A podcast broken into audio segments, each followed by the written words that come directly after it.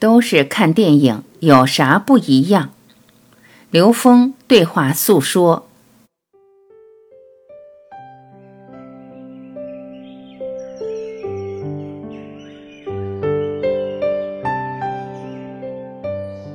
为什么喜欢看电影？拒绝说教，直击心灵。诉说。为什么喜欢看电影？就我个人而言，源于四个字：拒绝说教。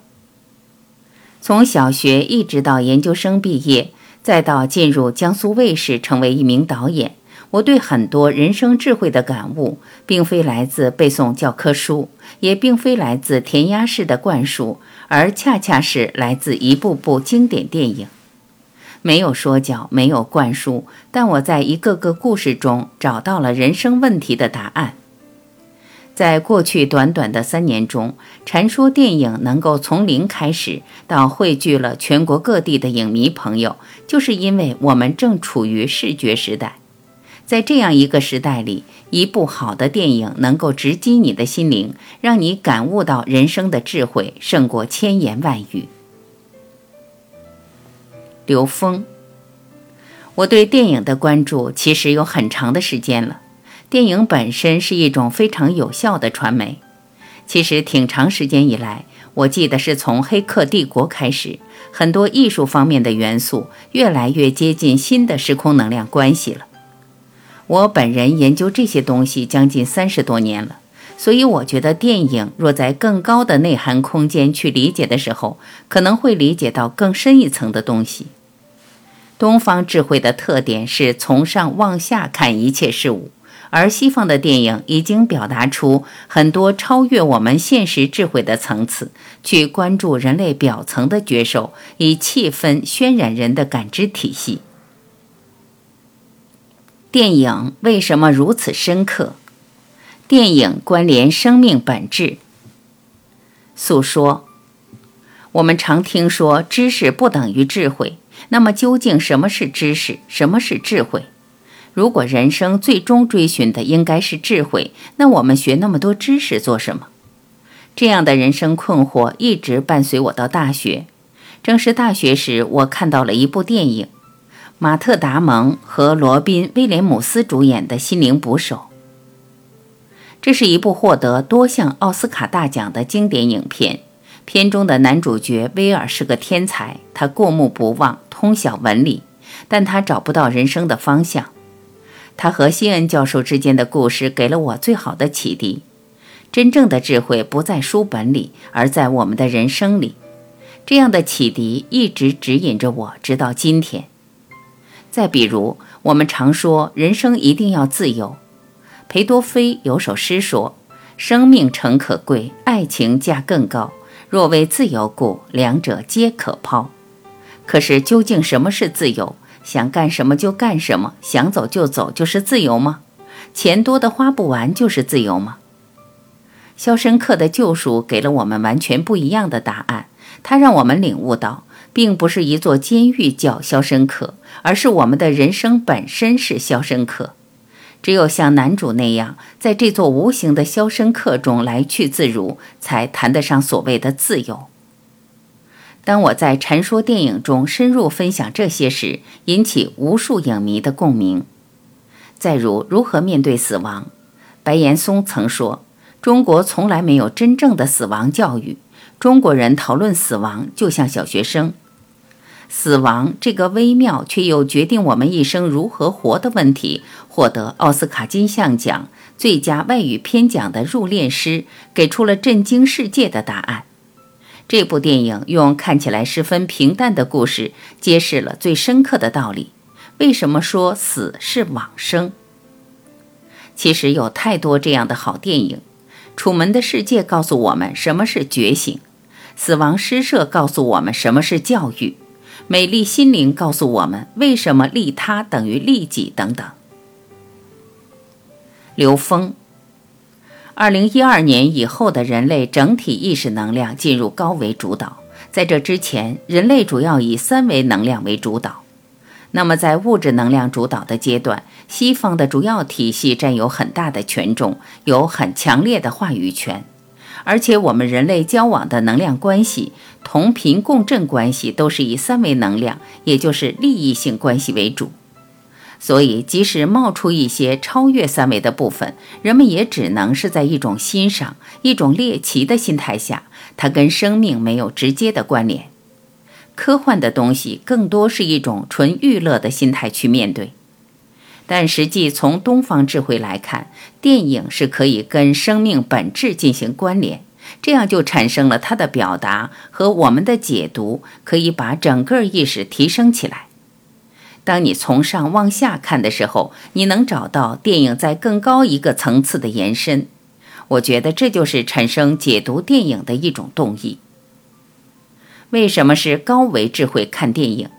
每个人眼里的世界是不同的。诉说，陈说电影曾经说了一部经典电视剧《天道》，豆瓣评分高达九点零分，王志文主演，原著是豆豆的小说《遥远的救世主》。没想到文章发出后，我先后收到来自全国各地的三十一篇影迷文章，他们都从不同角度阐述自己心中的这部剧，最后我们精选出了十篇发表。这就是一千个人眼里有一千个哈姆雷特，世界是一样的，但每个人眼里的世界是不同的。所以每时每刻，你我都在用自己的眼睛看属于各自独有的电影，上演的也是各自独有的电影，而不是真实，不是全部。因此，每个人在观影的时候，恰恰就是发现自己人生问题的时候。也恰恰是发现自己所站角度的时候，看见局限，看见执着，便是放下的转机点。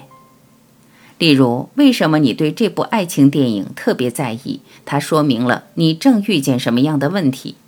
为什么你会特别喜欢这位女主人公？她的选择是不是正是你未曾选择的路？为什么你会特别喜欢一个不起眼的角色？是否因为你在现实中正为自己不起眼而烦恼？这些恰恰都是你解决人生问题的绝好时机。刘峰，高维智慧看电影是研究电影的内涵。实际上，我们是在电影的表达里面，直接从高维下载这种信息，来组合成一些新的创意，它是无穷无尽的。我经常表达一个概念，就是说我们在三维空间创造的任何一个作品也好，产品也好，甚至一个产业也好，都相当于在地面往上堆山。你知道吗？那个山头的高度跟底盘的大小直接关联，所以底盘是成本，是我们投入三维的资源。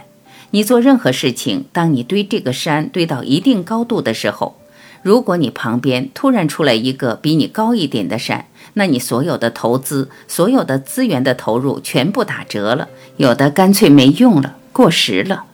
这就是我们现在三维空间做任何事巨大的风险，造成巨大的资源浪费。我们反过来，我们建构的宇端是以这个 N 维智慧作为基础，在这个 N 维智慧体系的基础上，我们跟所有三维的山头在那个时空点的制高点去关联就行了。这是我们在做高维智慧看电影的时候，实际上就是要去尝试这种在所有的表达里面，我们都能够跟他们顶点去关联。这样我们在现实中做事、去看人、看事业也是这么看。写作本书的初心，人生就是一场大电影。诉说，我想这就是我为什么要创办禅说电影的原因。也是为什么会有这本高维智慧看电影的原因。高维智慧看电影不讲述电影本身的剧情。如果你只是想了解电影中的故事，那你不必来读高维智慧看电影。高维智慧看电影不传播电影八卦，我们不谈演员背后的新闻、导演的故事、幕后花絮等。可以找到这些八卦的地方很多，不必来读高维智慧看电影。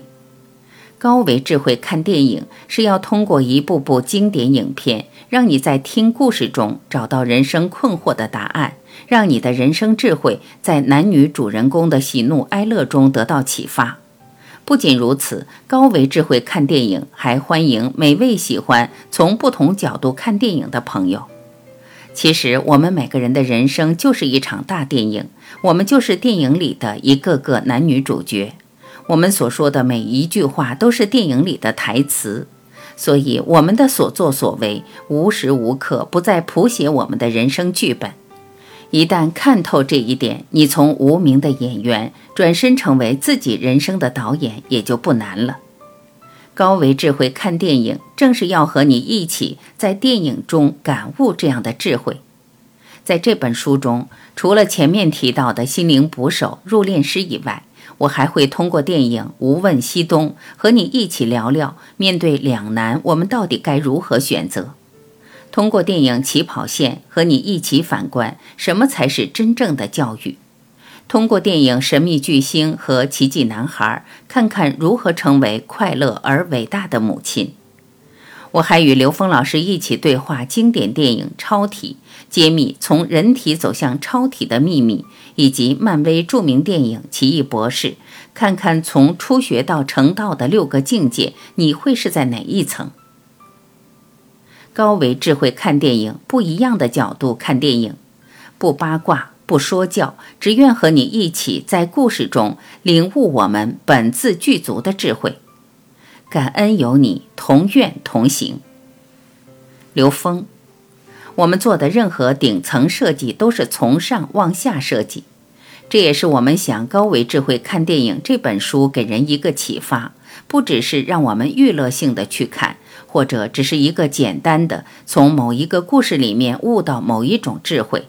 它是给我们，实际上是一种方法，就是看所有东西，你都从上往下看，从上往下，这叫法法通道，术术含道，就是你所有东西都能悟到它的存在与道之间的关联。所以，高维智慧看电影代表的是一种方法，它是每一个生命跟自己内在智慧连接的一个祝愿。所以，我们带着这样的意识来看这本书的时候，你就会体会到。我们读到的任何一个东西，随着智慧的提升，你可以读到不同的内涵。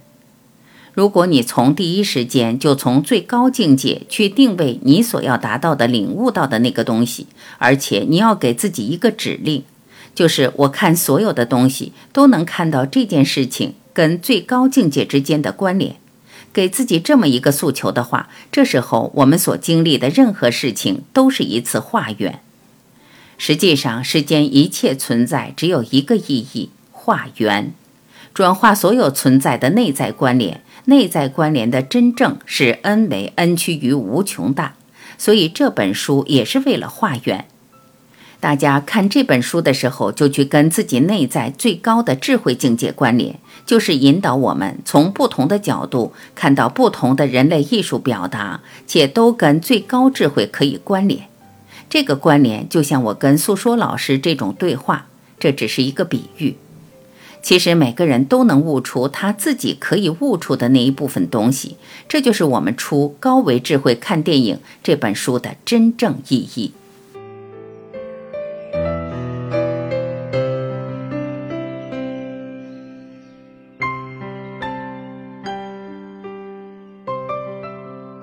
感谢聆听，我是晚琪。再会。